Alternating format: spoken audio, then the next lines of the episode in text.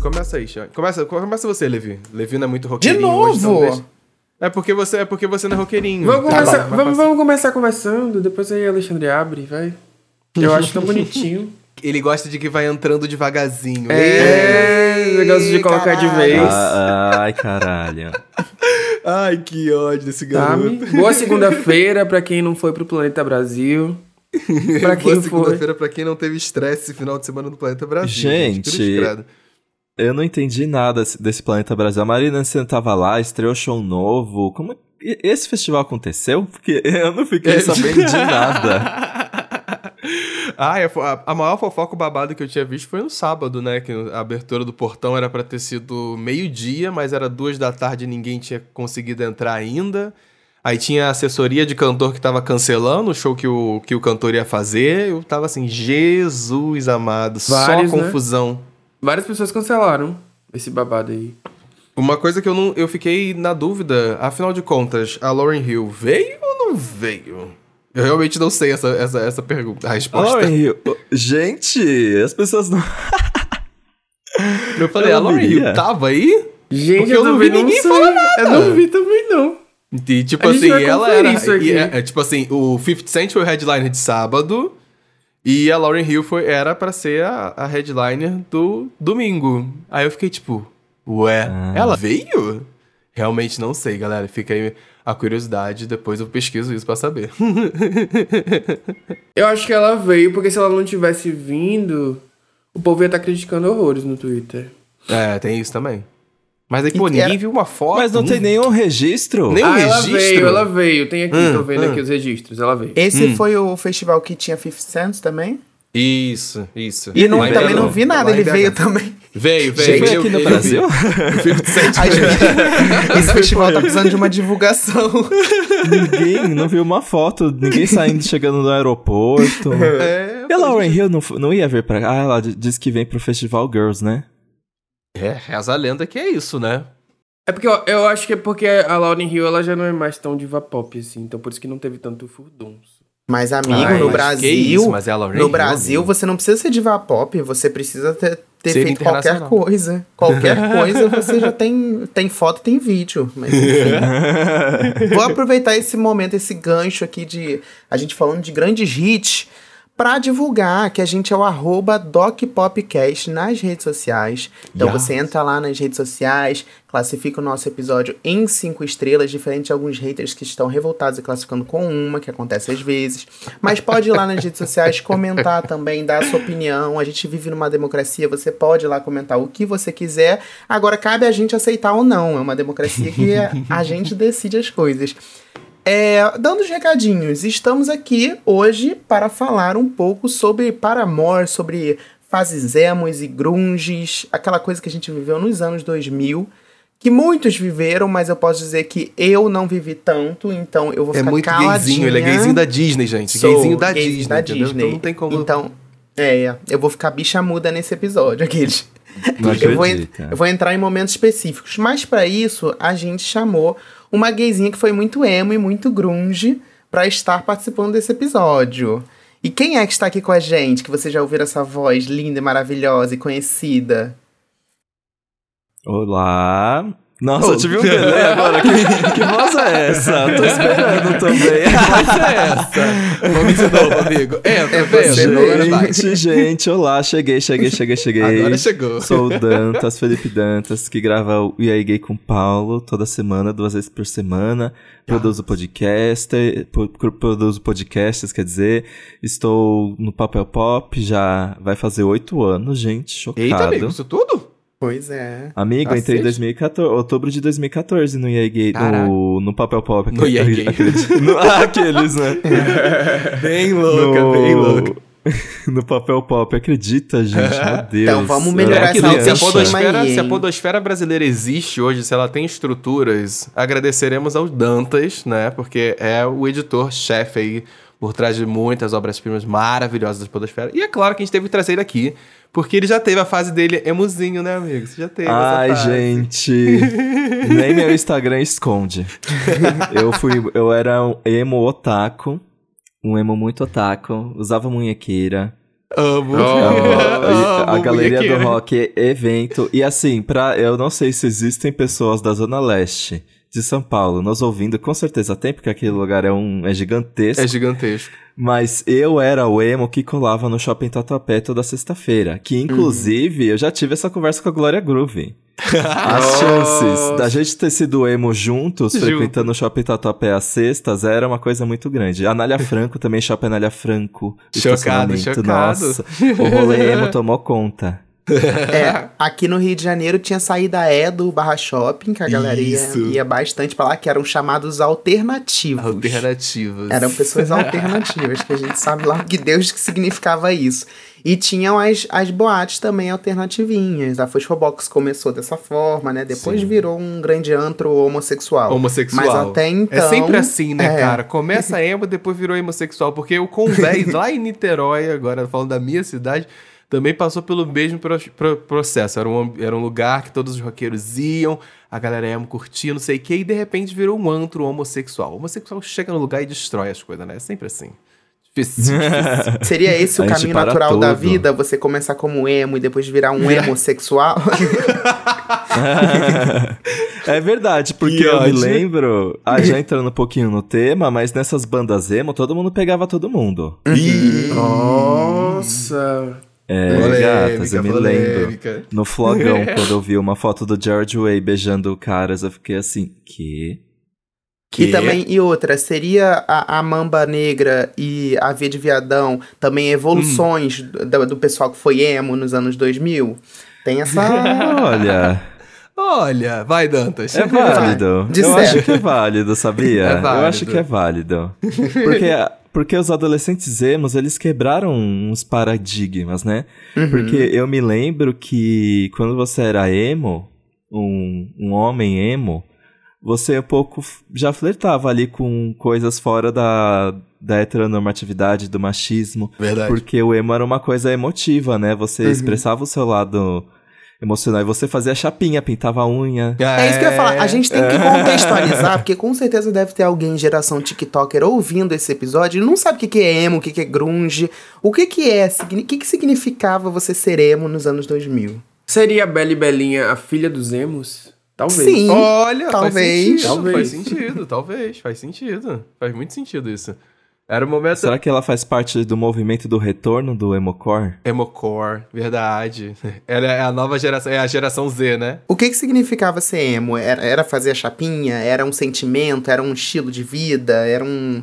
Eu acho que era todo um estilo de vida, né? Todo um estilo de vida. Que você ouvia, como você vestia, o que você pensava. É, a- o, o- movimento emo, ele é um movimento que ele vem muito inspirado da galera do rock, heavy metal, né? Daí é filho, acho que é, é, podemos botar dessa forma, né? É filho do, do rock, do heavy metal total, porque é uma vontade, era uma geração ali no início do- dos anos 2000 e até um pouco antes disso também, acho, na década de 90, 80 já existia o movimento emo. É, que, mas que pra gente aqui ele veio muito atrelado, óbvio, com culturalmente com a música, com bandas é, surgindo, várias bandas de rockzinho.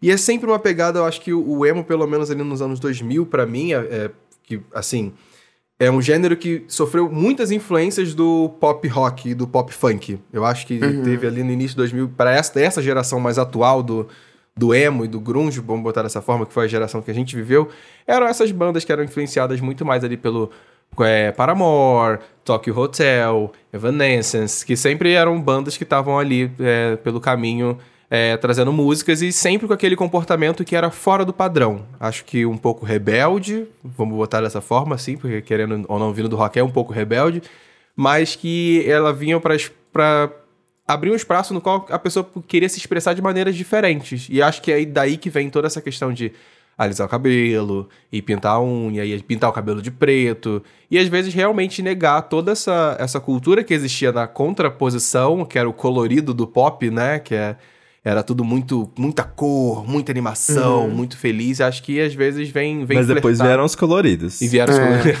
e vieram os coloridos, ambos coloridos Verdade, aconteceram.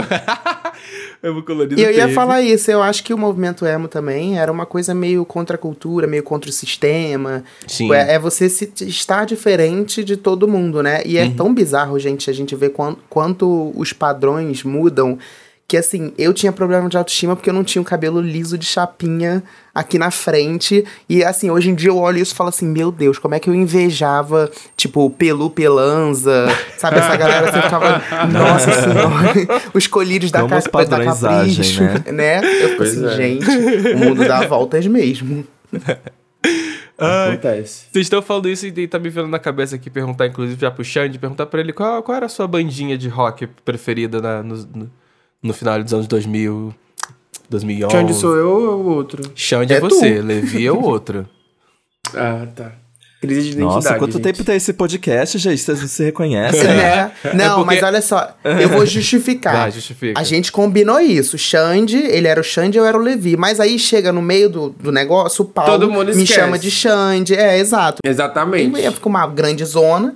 E aí não tem o que fazer, mas teoricamente combinado era esse. Paulo e o Xandes. Já falei que esse é o nome do podcast. Paulo e dois Xandes. Paulo E os dois maridos. Então, seus dois eu, maridos. Eu, não me- eu acho que eu não tive uma fase emo, emo, emo. Mas eu era louco pelo Paramore. Sempre fui. Desde o comecinho, assim... Desde o comecinho não, que eles sa- surgiram acho que em 2004, 2005 e eu fui conhecer em 2008. Mas assim, desde 2008 eu sempre fui muito doido pela banda. Porque eu me identificava com as letras, eu amava as coisas que, ele, que, a, que a Hayley escrevia, a forma como ela cantava, enfim. Então, Paramore foi a minha banda e até hoje é, porque eu, eu, eu amadureci com eles, assim. Eles mudaram muito o som e eu continuei acompanhando até hoje.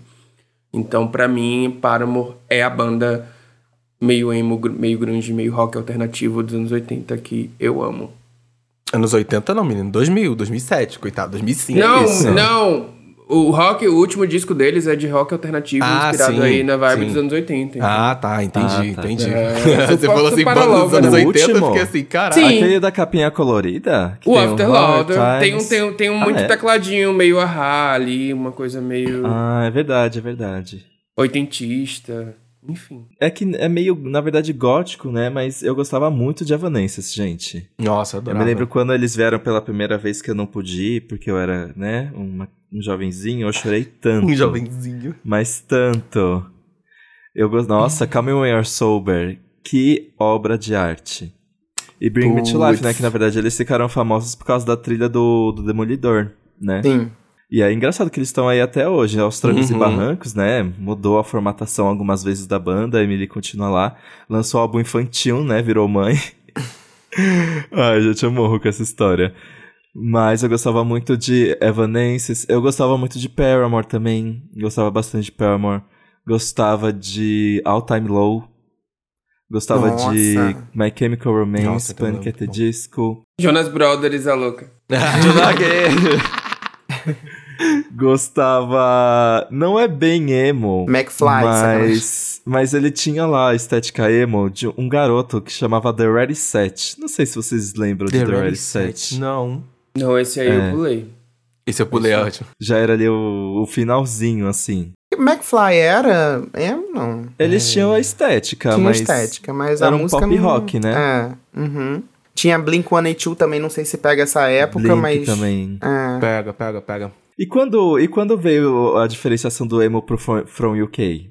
Vocês lembram disso? Não, Eu não é sei que é? explicar o que era o From UK até hoje, gente. Ouvi Acho que o From, né? o From UK, o From UK era uma vertente, obviamente, né, From UK britânica do emo. Eu não entendo porque pra mim era a mesma coisa, mas as pessoas gostavam de diferenciar. A coisa de adolescente, né? Elas ficavam, ah, não, não sou emo, sou From UK. Gente, eu tô vendo Ó. aqui agora, tô, tô lendo aqui, cansados do preconceito, jovens criam nova moda inspirada no Reino Unido. Cabelão armado e popularidade na internet são preocupações dessa turma. Gente, me despertou uma lembrança. Sabe quem tinha esse cabelo? Sabe quem seguia uma estética totalmente From UK? Quem? Um trio de meninas chamado Millionaires. Ah, Vocês lembram de Millionaires? Sim. Era uma coisa muito Caralho. trash. Muito, Tu muito foi muito trash. longe. Por onde andam? Por onde andam essas pessoas? Por onde era anda, por onde se esconderam. Party. Ai, eu não... Caralho, por onde se esconderam. Gente, Vocês falando, socorro! vocês falando da, da, da, da época que vocês gostavam, eu lembro que eu tive uma época muito, muito rockzinho na minha vida. Que não era nem, nem emo, já era uma coisa heavy metal de vez em quando. Eu era apaixonado por uma banda chamada Nightwish. É uma ba- é- Nossa, Tarja. Você lembra? Nemo. É, é, é Nemo, eu lembro dessa música. É, é uma banda de heavy metal. É antiga até essa banda, na verdade. Ela, ela acho que é de 90, 96, 97, sei lá. Enfim. E eles tinham o álbum. É, ai, eu tive o álbum físico dele, só pra vocês terem uma noção como eu era bem roqueirinha. É 2004, em 2004, Once, que é o que tem essa música, Nemo. E nossa senhora, eu botava em casa, me sentia o quê? O próprio adorador de Satã. Nossa, muito, gente. Nossa, uma que fez muito sucesso também tava lembrando agora, Simple Plan. Simple Plan era também bastante emozinho, é, né? verdade. Tava aqui aberto com eles agora, Simple Plan. Eu acho que já sofri muito escutando Simple Plan na vida, revoltado com, com o mundo. o mundo não me aceita, cara. Que ódio. Cara, eles Ai. fizeram muito sucesso, né? E o também o Panic at the Disco também, eu lembro Ai, que também sim. foi um Total, surto. total. Total. E tinha vários hits. Eu, eu ficava conhecendo porque a gente até falou disso num, num episódio recente. Que eu ficava conhecendo muito pelo Top TVZ, pela MTV, que sempre esses hits chegavam lá de qualquer jeito, né? Então eu, eu conhecia mais os hits e os clipes. Eu lembro que tinha um clipe do Panic at the Disco que, é- que eu amava, amava, que é o mais famoso do, deles. I é o... Not... É... Que é o. Não, I Art Sings Not do Tragedy casamento? é o... é o nome do álbum. É essa, não Esse é... É o nome da música também. é? Eu acho que é, eu acho que é essa. Não, What não? a beautiful wedding, não é essa? Isso, é, essa. É isso É, mesmo. é essa daí. Not Tragedies. É o nome É da isso. música também. Isso. Nossa, eu amava. Essa eu lembro amava. que era o clipe do ano. Eu passava esse clipe eu parava pra assistir. Eu gostava muito de Panic. Tinha também My Chemical Romance. Assim, Nossa, era legalzinho o som. The Black Parade é um álbum incrível, gente. Eu confesso que eu nunca, Nossa, é nunca muito escutei esse esse álbum, álbum. todo. Nunca escutei esse álbum todo. O que eu ia comentar era do, do Panic! at the Disco, que eu falei, cara, eles foram uma banda que eles tiveram nos últimos anos, eles né, conseguiram ainda se, se, se manter por mais tempo do que muitas das outras que a gente tá falando. A maioria das que a gente Fazendo comentou... sucesso, sim. É, que acho que a gente comentou, elas par- tiveram um sucesso muito grande, expressivo, depois se mantiveram fazendo uma coisa mediana, algumas inclusive pausaram, que era o caso, por exemplo, do, do Paramore, que eles pararam durante um período e depois retornaram, mas o Panic eu tive sempre essa sensação de que eles sempre estavam ali, sabe? Tipo, em 2000 de- 2018, 2017, estavam sempre presentes, nunca, nunca sumiram completamente da mídia, como a maioria das outras bandas ac- acabou acontecendo. E eu gostava bastante. Muito, muito, muito, muito. Eu fico pensando quem era fã do Panic nessa época e depois viu o, o Brandon lançando Me com a Taylor Swift. Tipo assim, Nossa, que deu ali? Dívida de jogo? Dívida Assim, de Inclusive, Jesus. o maior hit da, da, da Panic! the Disco é o High Hopes, assim, em termos de. de Sim. É verdade. 10, porque- Sim. e foi de 2018. Eles conseguiram É. esse super hit aí. Eu acho que foi uma, uma onda que teve, porque os Jonas Brothers também fizeram isso, esse movimento de voltar. Uhum. E aí tiveram um smash hit de novo, assim, mais recente. E depois sumiram de novo, sabe? Eu acho que foi essa, essa onda aí que teve. Nossa, e High Hopes foi um hit mesmo, assim, né? Foi, além de ter, verdade. hit, ter sido hit mundial, eu acho que também aqui no Brasil contribuiu muito, porque foi a trilha do, Glo do Globoplay. E, gente, eu lembro que tocava, sem sacanagem, de 5 em 5 minutos na TV. E aí a música começou a hitar aqui no Brasil de uma forma que eu falei, gente. E aí High Hopes, tipo, hitou muito no Brasil, né? Muito, acho que talvez Foi. mais do que lá fora. Sabe o que por quê? O High Hopes, gente, tem uma energia meio Coldplay, meio Imagine Dragons. Sabe essa coisa que joga pra cima Isso, com um é homem bem- cantando? Isso pega no Brasil muito fácil. Pega muito héteros. fácil, cara, muito fácil. É uma fórmula muito boa de se executar no Brasil, porque o brasileiro vai muito Uhum. atrás. Sim. Agora vocês estão falando disso de rock, eu lembro de uma banda que ela mexeu muito comigo, porque tava ali no momento que eu tava entendendo, falei assim, ai, nossa, eu gosto de meninos também. Que foi Tokyo Hotel. Foi uma banda dessas de Nossa, rock que mexia Tokyo comigo, porque tinha os, os, gêmeos, né? E um deles, inclusive, era todo feminino, todo gayzinho, todo viadinho. Mexeu comigo aquilo também. Foi o primeiro viadinho de cropped. Foi o primeiro viadinho de cropped. Nossa, eu lembro disso, real. Ah, era e eu muito lembro que real, gente. O crush que nele era eu de verdade. Eu lembro que eu conheci eles, que acho que no VMA de 2006 ou 2007. Eles. Eu tava acompanhando, foi um dos primeiros VMAs que eu tava acompanhando. E aí. Não, acho que foi 2007 ou 2008. E aí a Rihanna tava indicada pra um, pra um prêmio, que eu não lembro qual era. E aí eles ganharam o prêmio da Rihanna e eu fiquei revoltada. Eu, tipo, quem são essas pessoas? e aí eu fui procurar pra ver quem era. Não, e realmente eles eram bons, assim, era, era fora da curva total. Mas foi assim que eu lembro de ter conhecido o Tokyo Hotel. Inclusive, o primeiro hit de Katy Perry é graças ao Tokyo Hotel, já que ela namorava o vocalista da banda e ela escreveu You So Gay pra ele. Sério? E- É Sério? verdade. Não sabia. Sério, É na verdade. época teve um- uma série de polêmicas, assim, que ela foi meio homofóbica, talvez.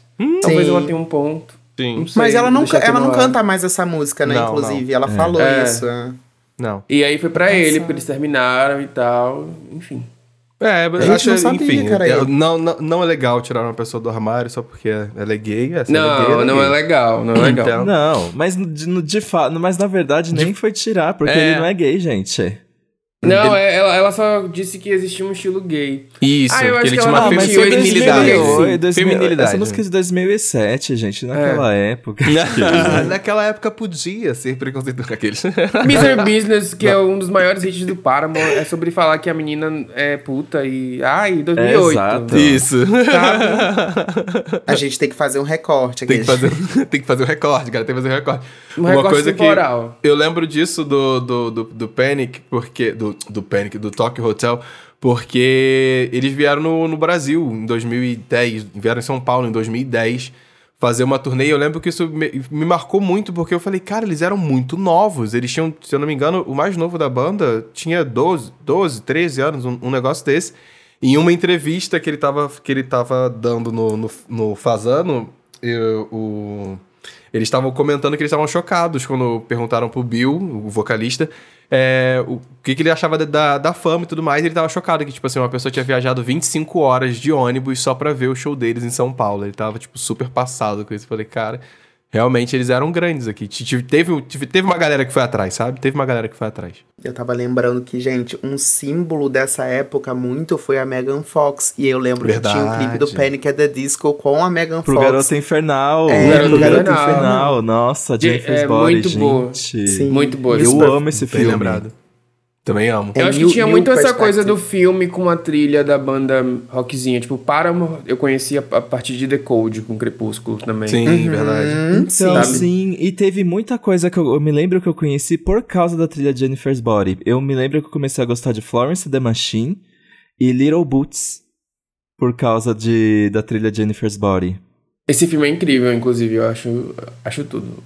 Sim, eu. Ah, inclusive eu e o Paulo, a gente assistiu o Sorria, né? O Terror na sexta-feira. E o cara Nossa. que faz o emozinho gótico do Jennifer's Body tá nesse filme, ele é um Tá nesse policial. filme. Verdade, verdade. Bem lembrado, bem lembrado. Vocês estavam falando É. agora da Megan Fox e até coincidência parar pra pensar que ela foi muita cara. Mesmo não sendo a, cantora, nesse sentido, ela foi muita cara de- desse movimento pop rock que tava acontecendo. E é até irônico a gente pensar que hoje em dia ela é namorada do Machine Gun Kelly. Que, tipo, ele Hum, sim. no momento é a nova Ela cara do pop rock, sabe? Ela, ela tá ali, ó, levando nas costas o pop rock, galera! É uma grande tiete, né?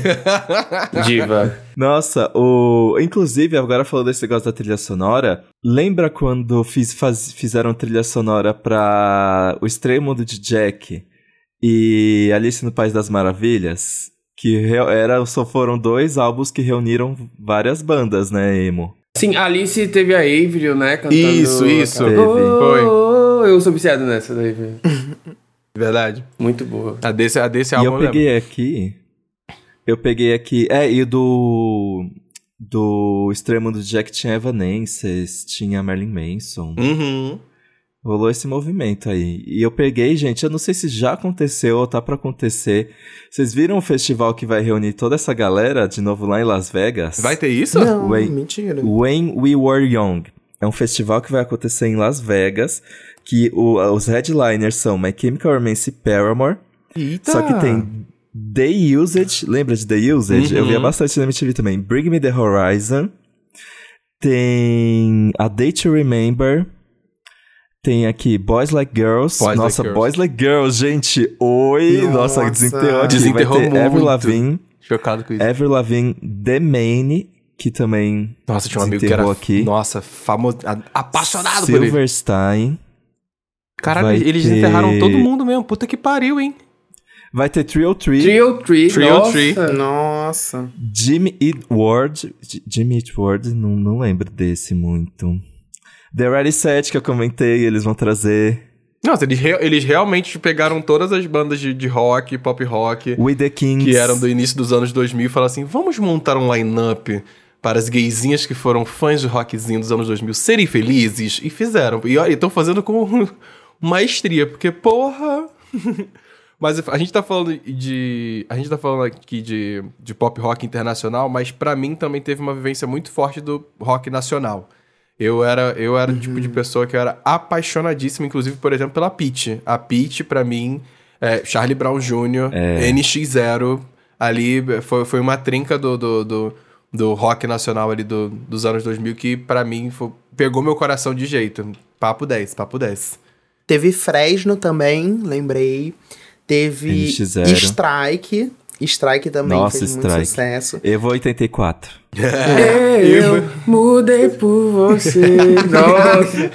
Aqui, eu acho que assim como os filmes contribuíram muito pra os gringos lá, aqui a Malhação contribuiu muito para os artistas nacionais. Verdade. Verdade.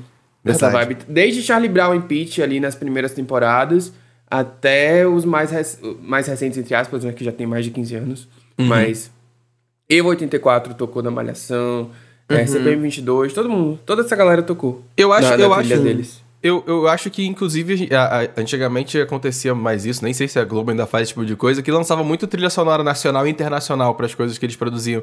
E acho que muito, alguns artistas internacionais que a gente tá comentando por aqui também, também chegaram pra galera através de Malhação, sabe? Porque a Malhação ela Sim, tinha. sim.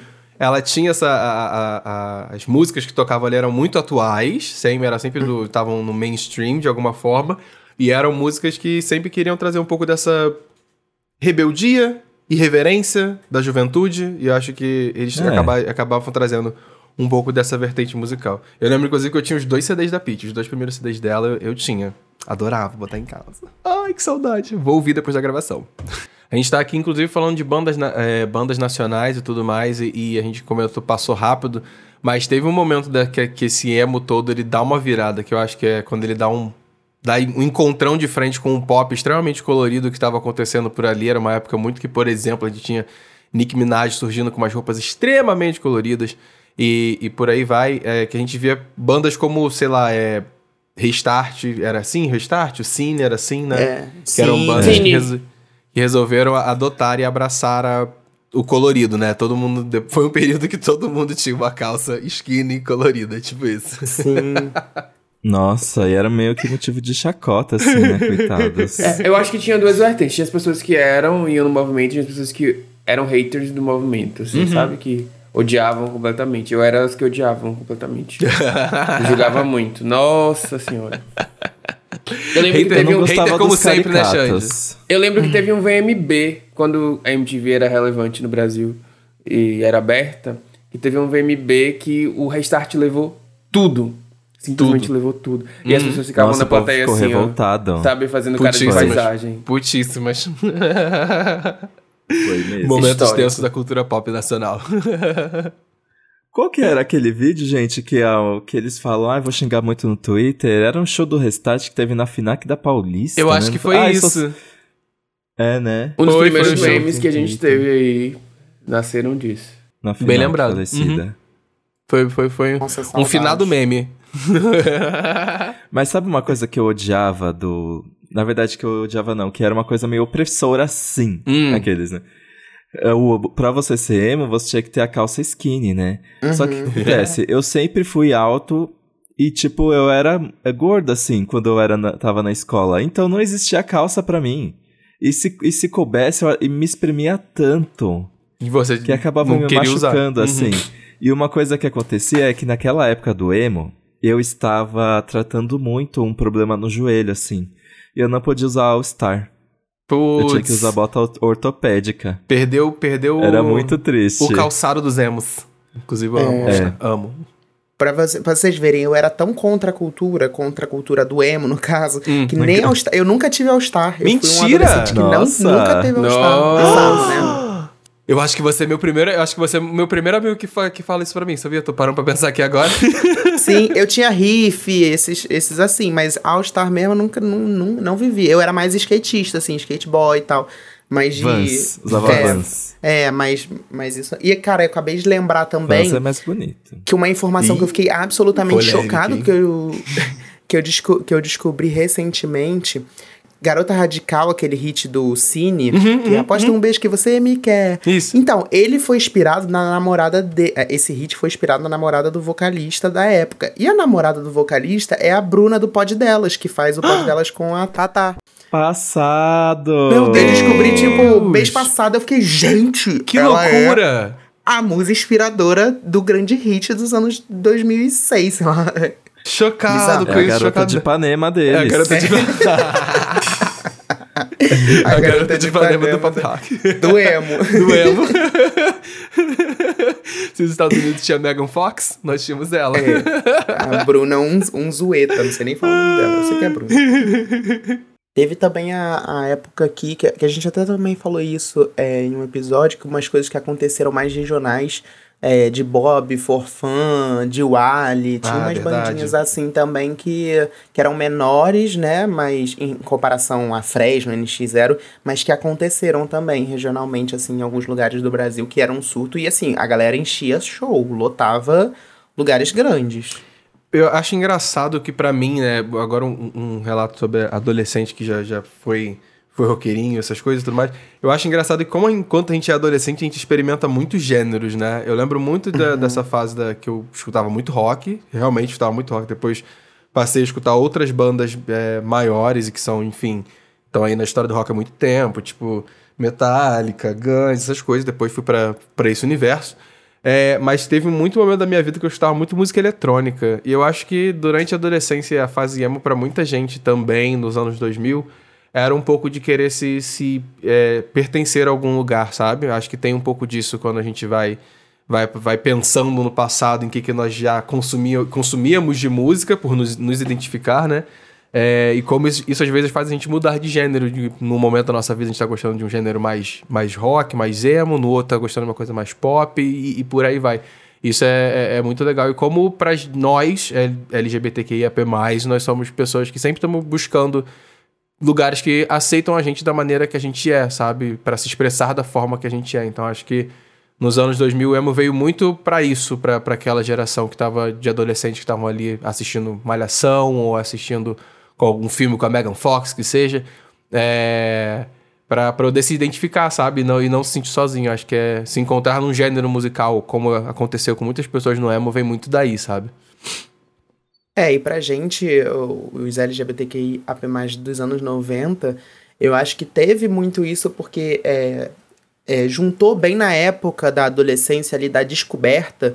Então tem esse lugar, assim, de lembrar dessa época com uma nostalgia do, da primeira vez que você olhou para um menino diferente, a primeira vez que você é, pegou na mão, deu um beijo, que você tava nessas saídas de shopping, que você tava nesses lo- locais que você se sentia aceito de alguma forma, que você, en- enfim, achava o seu grupinho de, de um jeito diferente, né? Eu acho que tem, tem um pouco esse movimento, tem um pouco essa questão da aceitação e do abraço da comunidade, que na época era uma coisa muito, muito difícil de se ver, né? Sim, exatamente.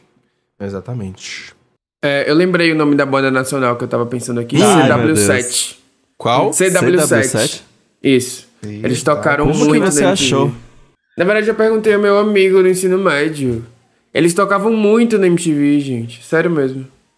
Nossa, ah, a cara dessa menina não me é estranha. A cara dessa menina não me é estranha. Mia é o nome dela, da vocalista. Gente, eles são suco de emo, né? Tô vendo as fotos aqui, meu Deus do céu. Será você esse alguém? Lembrei agora. Será você ou não será mais ninguém? Eu já odiava na época, hoje a mesma coisa. Nossa, sim, eu lembro dessa, se era você. Acabei Mas de eu tinha um amigo aqui que era eu muito falei, fã Cara, eu deles." escutava, eu escutava essa porra mesmo. Ai, era o puro suco, puro suco do, do- dos emozinhos br-.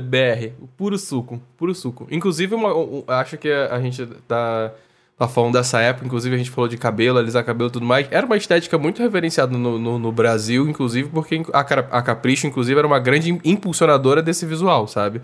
Sempre tiveram capas e capas e mais capas com artistas, com, com bandas dessa época e, e tudo mais, e colírios dessa época, inclusive, que reproduziam muita, muitas estéticas. Então acho que a, a Capricho tá aí, ó, é uma revista que ditou muita, ditou muita regra, às vezes errada. Fica, É, fica esse isso que eu feedback ia aí. falar também. A gente também vale a gente levantar é, que tudo bem, recorte da época e tal. Mas era uma contracultura bastante racista. A gente não via uma pessoa preta sendo emo. Não, Uhum. Exato. não Exato. tinha essa, essa, essa representatividade, né? Era uma. É, bizarro, assim, se você procurar. E, inclusive, todas essas referências que a gente falou até aqui, assim, não tem pessoas pretas na capricho, na capa, né? E, e, e também Isso é essa verdade. pressão estética que eu acabei de falar também, de eu me sentir extremamente mal porque eu não tinha o cabelo de chapinha liso Exato. na frente dos meus olhos e. Enfim, isso é muito bizarro também. A gente. Eu É, acho que é- tem até que por isso que pontuar. nesse movimento de resgate agora, né, do, do movimento roqueiro, pop rock, do emo também, tá, tem, tem vindo aí, tem, tem se colocado a necessidade de pessoas pretas. A Willow tá aí, por exemplo, pra mostrar, pra Uhum. retomar essa, essa coisa, porque o rock é, em essência, preto. né? Exato. Tudo isso vem do rock. Então, é, acho importantíssimo, assim, a presença da Willow, por exemplo, pra dizer... É, porque esse, esse não é um movimento branco, né? É um movimento, na verdade, que foi tomado ali. E, e- e os pretos, eles viveram a, a fase emo, viveram a fase grunge, só que eles só não tinham representatividade e espaço. Mas existiam essas pessoas que estavam lá vivendo esse movimento. E é importante a gente falar isso aqui. É, é porque naquela época, realmente, essas pessoas não tinham a representatividade e o espaço que elas deveriam ter. Mas existiam, as pessoas estavam vivendo isso, os pretos É, estavam acho- sendo grunge Eu acho que e é, é- é- é- é saber que. É saber que, que realmente existiam artistas. Eu tenho, é, mas as referências das quais a gente tá falando que era, que era o que apareceu na mídia. É isso. As Isso. referências que apareceu na mídia pra gente falar. E a gente fala muito das nossas vivências baseadas nas nossas memórias, inclusive, quando a gente fala disso. São as referências que a gente tem. E, infelizmente, a mídia naquela época não sabia, né, não dava espaço e não dava voz para pessoas pretas, inclusive em em outros gêneros também, mas enfim, estamos focando aqui no, no pop rock e, e realmente era, sempre foi um, um gênero muito branco, embranquecido da, de, de, de referências musicais e tudo mais. E aqui nem, nem é no âmbito de serem boas ou ruins, era apenas as únicas que existiam pra gente poder consumir e tudo mais, sabe? Uhum. Eu acho engraçado que tinha até o, o movimento. Tem a- o meme, né? Black People Love Paramore. No, na gringa e aqui também no Brasil. Sim. E eu, eu super concordo que tem um monte de pretinho aí que é, tipo, super fã do Paramore, eu me incluo, assim. Saiu até um artigo, eu não tenho o link agora, mas foi numa revista de, de música, assim, tipo, super conceituada. Acho que foi na Nylon Magazine, falando por que pessoas pretas amam Paramore. Assim, com vários, vários argumentos e justificativas Gostei, gostei. que eu não vou mentir, assinei embaixo. Depois, depois você isso, acha, amigo. dá, dá um RT. Eu acho que como vocês falaram aqui o episódio inteiro, o rock tem muito isso de você se indignar com o sistema e de, de colocar pra fora aquilo que te incomoda por não estar dentro de um padrão estabelecido. Então é óbvio que várias pessoas pretas se identificaram com essa fase e se identificam até hoje. Exato, exato. Vamos para nossas indicações, comentários, lançamentos da semana passada, meus amores. Vamos que hoje Vamos. o bicho vai pegar, vai render. Tem bastante coisa pra falar. A gente vai ter que dar um, Então um vai, amigo, vai, corte vai, aí. vai. Ó, eu coloquei primeiro o que eu gostei mais, assim, que foi Isa e Ferrugem, com Me Perdoa. Eles lançaram Nossa, muito pagodão, assim, muito vibe anos 2000, belo, e sabe, vocais, tudo no ponto, a letra maravilhosa. Eu amei, Me deixou o curioso pra- de sexta pra mim. Me deixou curioso pra escutar a Isa cantando mais vezes, pagode. Fica aqui a, a dica, Isa. Sua vozinha Não só pagode, pagodinho. mas outros estilos de composição com outros produtores. Vou deixar assim. Porque a gente tá cansado Não, do... entendo, entendo, mas, mas assim, já que estamos falando de pagode, eu acho que a voz dela sempre fun- funcionaria com pagode. Eu nunca imaginei a voz dela com pagode, por isso que me chamou a atenção dessa forma. Sempre que eu escutava a voz da Isa em outro fora de gênero e outro formato, eu sempre puxava muito mais pro R&B, uma coisa que eu acho que se um dia ela fizesse Sim. um EP igual a Glória Groove fez de Affair, ela vai engolir os charts brasileiros, tenho certeza Com disso. certeza, com certeza. Concordo. É, eu fiquei ansioso pra ouvir a Isa cantar mesmo. E, e também. Eu quero. Não! Ah, para, Paulo, Paulo, vi. Aí as pessoas ficam Mas é achando verdade, que eu tô é zoando. difícil ver ela em feat. Não, Ué, mas você falou Não, é assim, eu tive que rir. É porque depois os gays vão falar assim, ah, tá zoando, não sei. Cara, não é, não é zoar, não, eu não tô diminuindo a Isa. Questão não é. É porque eu queria ver mais feats da Isa. Eu queria ver ela cantando feats, entendeu? Tipo assim, porque ela realmente não é. É fato, ela não lança muita música. E eu gosto muito quando tem essa mistura de pessoas, é, principalmente no Brasil, né? Que os artistas são muito versáteis, tá em outros estilos, tá- tá fazendo música com, com outros artistas. E eu fico ansioso de ver a Isa fazendo mais feats, cantar mais. É a nossa isso. Lauren Rio do Projac. É. Você tá, inclu- inclusive, criticando uma colega de trabalho, Alexandre. Cadê sua ética profissional? Pois Ah, é. é? Gente, para com isso que isso é compliance, depois vão me denunciar lá no RH, pelo amor de Deus. Eu amo a Isa, foi só um comentário que o Paulo ri, aí fica com um tom de shade, não é shade, eu, pô. eu não fiz nada. O próximo lançamento aí. O próximo lançamento foi Descontrolada, da Pablo Vittar, em parceria aí com Ai, a que MC não é? Carol, a MC Carol lá da minha terra, da minha terrinha de Nikit. Eu amei essa música, eu amei a farofa que é essa música, a jogação que é. E eu adoro quando a MC Carol ela entra numa música porque ela entra gritando, eu falo assim, e eu adoro. Vai, ô, ô Xande, fala, que você tá com uma cara aí que hum, Ele não comeu e gostou. não gostou. Ele Então, gostou muito, né? comeu e não gostou. gostou. Calma, eu. eu amei. Amei parte- as partes da Falsa. MC Carol. Acho que ela brilhou muito. Ela tem uma puta energia. Ela acrescentou muito pra música, assim. Foi, tipo, Sim, foda fato. a parte dela. Mas quando ela não tá cantando, eu não gostei, não. Não vou mentir. Gente, o eu não vou resto, falar nada. meu. eu achei meio. Sabe? Não, óbvio que eu acho que as gays vão amar, aclamar. As, as gays aclamam qualquer música que dê pra coreografar, jogar o joelho no chão, enfim. Não é E ruim essa a música. É, a faixa não é ruim, mas eu acho que, sei lá, eu fiquei com a sensação de que ela não tava finalizada. Não sei. Não, sabe? Uhum, o trecho nossa. da Carol é incrível, mas o resto achei mal acabado, talvez. Eu acho que numa, numa perspectiva de mixagem, dizendo assim, eu acho que a, a voz da Carol acaba ficando mais presente, mais forte na música, é uma coisa que te marca muito mais do que a voz da Pablo. Eu acho que é. Isso. a- eu acaba acontecendo isso, sabe? Tipo, porque quando você. Sim. Quando a Carol ela entra na música, ela entra lá em cima, tá descontrolada! Tá des... E quando a Pablo entra, é num nível, é num mais baixo, é um tom mais baixo, querendo ou não. Então, então realmente. Tem algo. Talvez seja isso. Não sei. Mas eu vou aclamar de qualquer jeito. Eu amo a Pablo, tudo que ela faz, eu. Eu quero ver Mesmo que eu não goste, eu finjo. É. Dantinhas tá muito calado, Dantinhas. Habla e tô- ele tá sendo Gente- imparcial. Não, gente, eu adorei Descontrolada. Acho que ela não tinha um lançamento tão bom desde Bandida, eu acho. Bandida? Será que... Acho, É. acho justo. Pode eu, acho, ser. eu acho que essa música vai pegar. Eu acho Tá. também. E acho eu que acho que é isso que gosto, eu gosto da Pablo. Músicas que pegam, assim, músicas chiclete. Uhum. Eu tô com essa música na cabeça desde a primeira vez que eu ouvi. Inclusive, você citou é, Bandida, me lembrou, quando eu ouvi é, a Descontrolada, me lembrou, como é que eu posso dizer? Tipo assim, um- me- meio que a, a fórmula. E eu achei que é é uma fórmula que pra mim eu gosto muito, porque eu acho que é uma originalidade da Pablo. Eu acho que ela mistura vários ritmos ali em um só e acaba incluindo o funk também, coloca coreografia, é uma influência do K-pop, é uma influência do funk, do ela faz uma mistura ali e, e coloca um funk pra mim funciona muito. Então eu gosto muito que mostra uma originalidade e que, que funciona pra mim, pelo menos. Eu gosto É assim, bastante. Brilhante trazer MC Carol, que é um artista que muitas vezes aí fica. que é, que é muitas vezes negligenciado, Negligenciado. do funk, assim. Uhum. E ela deu- dá o nome há bastante tempo, então achei foda. Foda essa atitude Uhum. de trazer ela pra, pra música. Sim. O que temos mais aí de, de releases? Releases. Teve Thiago Pantaleão com o Fim do Mundo. Eu confesso que Eu ouvi uma vez só. Assim, é um disco pop, né? Eu, particularmente, do que eu já ouvi do Pantaleão, eu gostava mais quando ele tinha uma vibe mais voltada pro R&B. Os- Os primeiros singles dele Ah, Sim, sim. são total R&B. Eu acho que tem muito mais a ver com ele. Concordo. Mas é es- escolha do artista. Sim, sim. Assim, Eu tô- e aí, tô 100% esse, contigo, Esse amigo. disco é, é bem uma coisa, uma tentativa bem pop, assim. Tem aquela coisa oitentista também do tecladinho, que é uma tendência, enfim.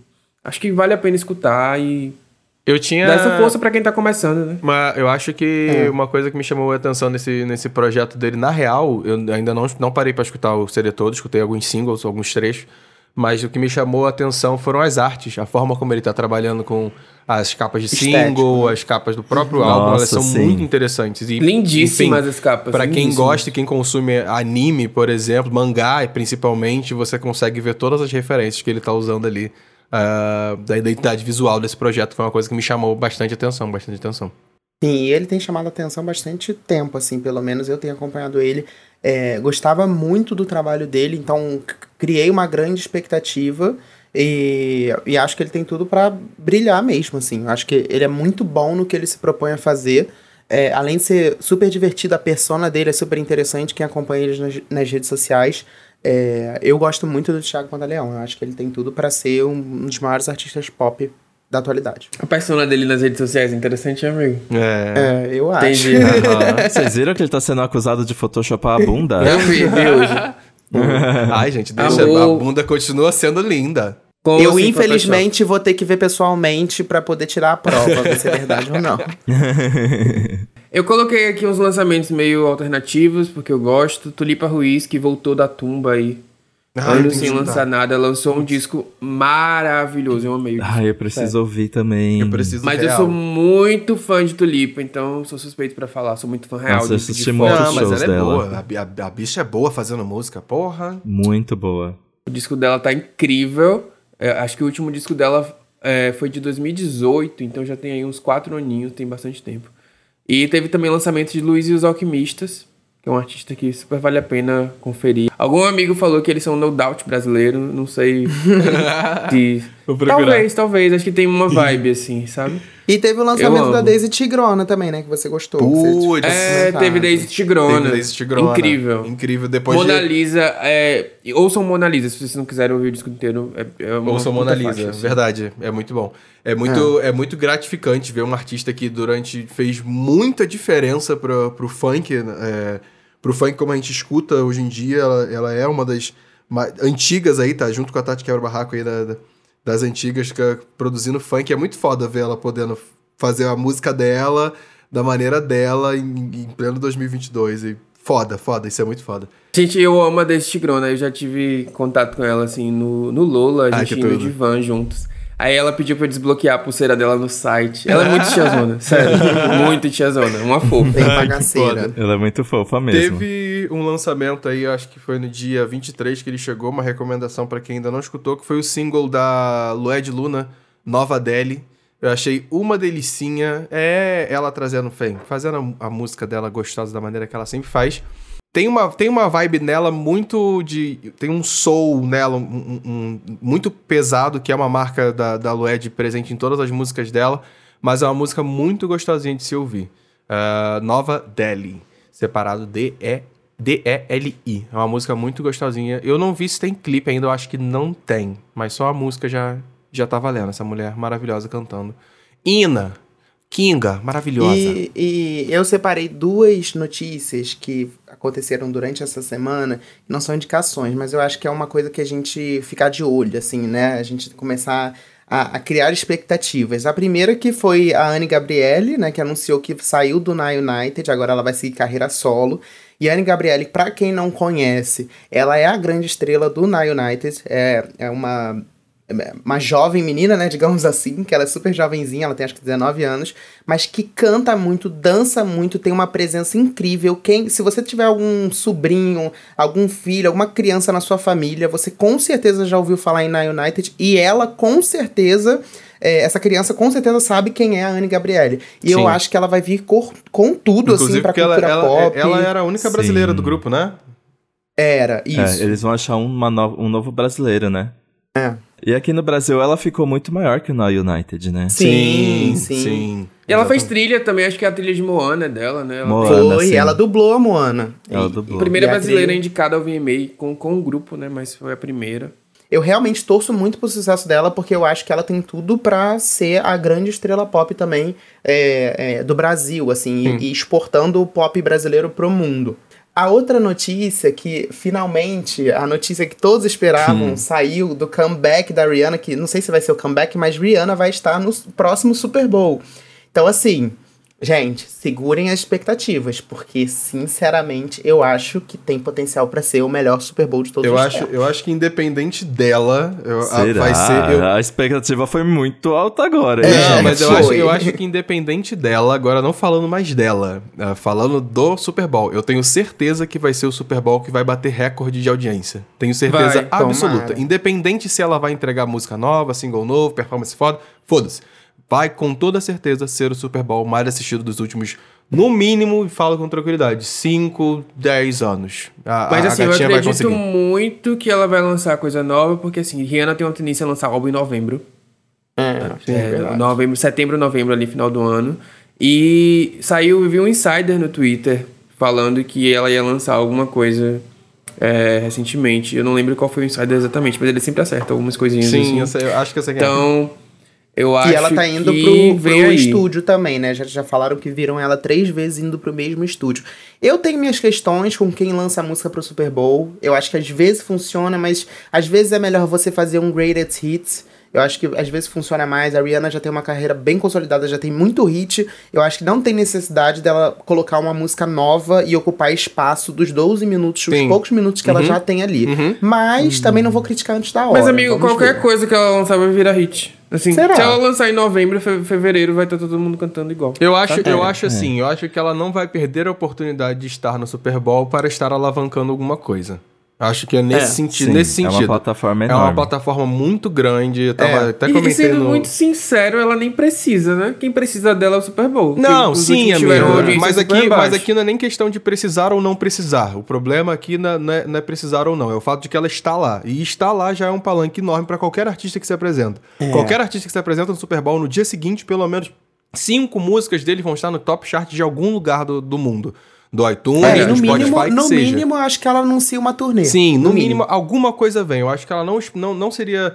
Ela não seria preguiçosa nesse sentido, sabe? Durante todos esses Hum. anos que a gente tem aí, de 6, 7 anos que ela parou de lançar coisa, ela já vem comentando há muito tempo que ela tem projetos, ela tem feito música, que ela tem produzido. Ela nunca falou que nunca estava produzindo.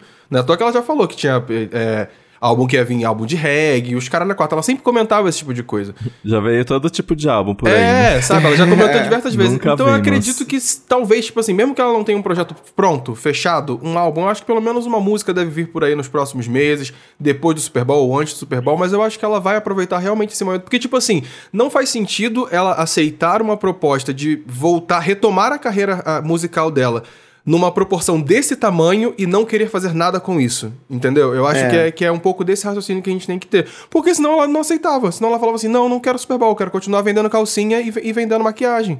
Que dinheiro ela tá Não, fazendo. então só fazia, só fazia o comeback também, já era o suficiente, né? Sim, Guardava o é. Super Bowl pra uma próxima oportunidade. Até porque quem tá organizando as atrações do Super Bowl é o Jay-Z. Então, assim, ela tem o respaldo pro ano que ela quiser virar e falar assim: ó, esse ano eu quero, hein? Então, Exato. realmente faz muito sentido. E estou ansioso pros convidados. Quero saber quem ela vai convidar. Que acho que vai, Vai ser. ser tudo, tudo. vai As expectativas ser são um altíssimas. negócio. Altíssimas, altíssimas. É. Espero que a gata cumpra. E tá todo mundo esperando, porque o. o- se você pegar só pelo engajamento do tweet, ela tweetou só com a foto e um ponto, teve 1,7 milhões de likes até agora, né? A bicha É, até gata, então não teve uma confirmação oficial. A Na gata verdade, é ela só amada, postou viu? uma foto com uma bola da NFL, né? Mas dizer que ela vai estar tá lá.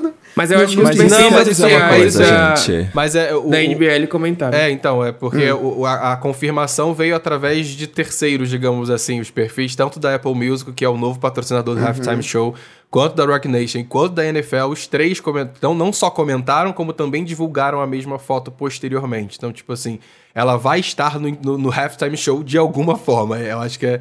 Aí, é realidade, o, half, o, o Halftime Show vai entrar um comercial e o comercial é a nova linha de, de maquiagem da Rihanna. É isso. Era esse o anúncio. Enfim, gente, vamos ler os comentários pra finalizar esse episódio. Que acho que agora a gente tá acabando que os comentários bombaram e eu acho que agora a gente vai ter assunto. E eu quero que o Alexandre leia. Porque, Vai, Xandinho. enfim, eu já quero a, a resposta no ao vivo. É, teve um menino aqui, arroba do, do, do, do, do, Doug, que ele, que ele falou que, é, do último episódio, que primeiro que o termo diva virou bagunça. Todo mundo é diva hoje em Nossa. dia, até o Hell Style. Ih, sobrou pra ele. Sobrou. Gente, que polêmica do nada, Do E nada. né? aí, Deviam fazer um especial de como o público passa pano para Britney, que fez sucesso sempre dublando. Ih, E pra POC, que disse que nem considerava a Aguilera a competição, deve ser difícil pra eles, né? O Grammy de melhor artista e três singles em um. Enfim. Foi pra Ai, Alexandre nossa. isso. Esse, esse foi, pro, foi, pra, foi pro Levi. Inclusive, veio eu gostei do argumento que tudo. ele usou, porque no último episódio eu ia falar e não falei que a Aguilera ganhou o Grammy de artista revelação da Britney. Quando elas surgiram, sacou? Uhum. Então, assim, a gata serviu o chá com argumento. Eu, então, eu vou Vai, responder a Levi. POC. Eu poderia esculhambar a POC, mas eu não vou esculhambar por quê? O que que acontece? Eu, eu deixei bem claro no episódio que, na minha opinião e na minha concepção, na, eu não sentia a competição entre a Aguilera e a Britney porque eu gostava mais da Britney. E não porque uma era melhor que a outra. eu acompanhava mais a Britney e por isso eu achava que não tinha competição entre as duas. Agora, não, eu acho a Aguilera uma artista fantástica. Não foi E- isso que pareceu. Ah, mas aí, paciência. Não foi o que pareceu. E sobre o Grammy de melhor Sem intriga. artista e artista número 3, gente, e, e, e três singles número 1, um, assim, gente, eu não vou brigar por diva pop, não, gente. É isso. Sou fã de Beyoncé. Ela tá ok? lá ganhando o dinheiro dela, deixa ela lá ganhar o dinheiro dela. Cada uma tá ganhando o seu. Eu sou fã de Beyoncé, já tô aposentado de, de, De briga, briga de, de- charts, de charts. É, pelo amor de Deus. O It's Matheus respondeu que o episódio e a arte com a Britney foram perfeitos. E que ele morreu com a gente falando de todas as etnias que a Cristina Quis quis assumir. e que com o comentário da Duda falando que em Quem Hold Us Down a, a, Cristina tava igual um Doritos. Basicamente isso. A Epa! Duda, a Duda foi, foi precisa nesse comentário, tá? Pra mim, a Aguilera é a única negra possível, A, entendeu? a Aguilera tinha todas as etnias, ela tava igual um Doritos. Essa nega loura. Nega loura, exato. Pra vocês verem, pra quem diz que a Christina Aguilera não rita, pelo menos no Pop Doc, ela ritou. Ela Os ritou. dois comentários aqui, ela, o povo falou dela. E eu sou Ritou. fã, eu sou fã da Cristina, sério, eu gosto de vocalistas, então não tem como. Let's go. Pra você tem competição ou não tem competição? Sacanagem. Ei, ei, rivalidade feminina aqui não. Parou, gente. Porque só precisa hav- haver uma. É, exatamente. Mas é verdade, gente. Esse, esse era meu comentário. Não é que eu tava botando uma contra a outra. Eu falei que, e, pra mim, não existia Gente, competição. Tem que existir. É assim, não- existem, existem várias opções de artistas pra cada uma gostar da sua, na sua Exato. própria opinião. Então não tem que ter Inclusive. crise. Com exceção aqui desse menino que comentou hairstyles. Enfim, esquece hairstyles, É. gente. Deixa ele lá no canto dele. Esquece, deixa, deixa lá. Ei, queerbait do caralho. Não, eu acho que cada um tem o seu gosto, inclusive você tem o direito de ter mau gosto. E a gente pode comentar. É Exato. exatamente isso. Dantinhas, meu amor, muito obrigado por vir participar aqui com a gente, trazendo. Ah, eu que agradeço, gente, pelo convite. Yes, dá suas redes sociais aí pra quem quiser te seguir. Todo mundo te segue, mas vamos lá, né? Dá os serviços pra gente. Tiramos a virgindade do Dantas aqui no podcast. Que Ui, delícia! foi uma delícia, Volte gente. sempre. Assim, Dantas, a primeira vez dói um pouquinho, mas depois vai que é uma delícia. Olha, eu sou apenas Dantas no Instagram, arroba apenas Dantas. E no Twitter sou arroba Dantas. E é isso, são eu e Paulo no EA Gay toda terça Yeah. e toda sexta. Arrasou, arrasou, meu amor. Yes, muito obrigado. Beijos, até a próxima. Beijo, pessoal. Estaremos de volta aí Beijo, gente. terça-feira que vem com mais um episódiozinho comentando sobre cultura pop. Manda pra todo mundo isso daqui, hein? Não esquece. Não esquece. Por favor, Ai. não xinguem a gente. Se vocês odeiam a gente, só passe direto. Toda semana é Não, isso. mas comenta lá no Instagram se faltou alguma banda emo lá que, você, que a gente não lembrou. Comenta lá, por favor. Por tá? favor. A gente quer saber. É isso, beijos. Beijo, meus amores. Beijo!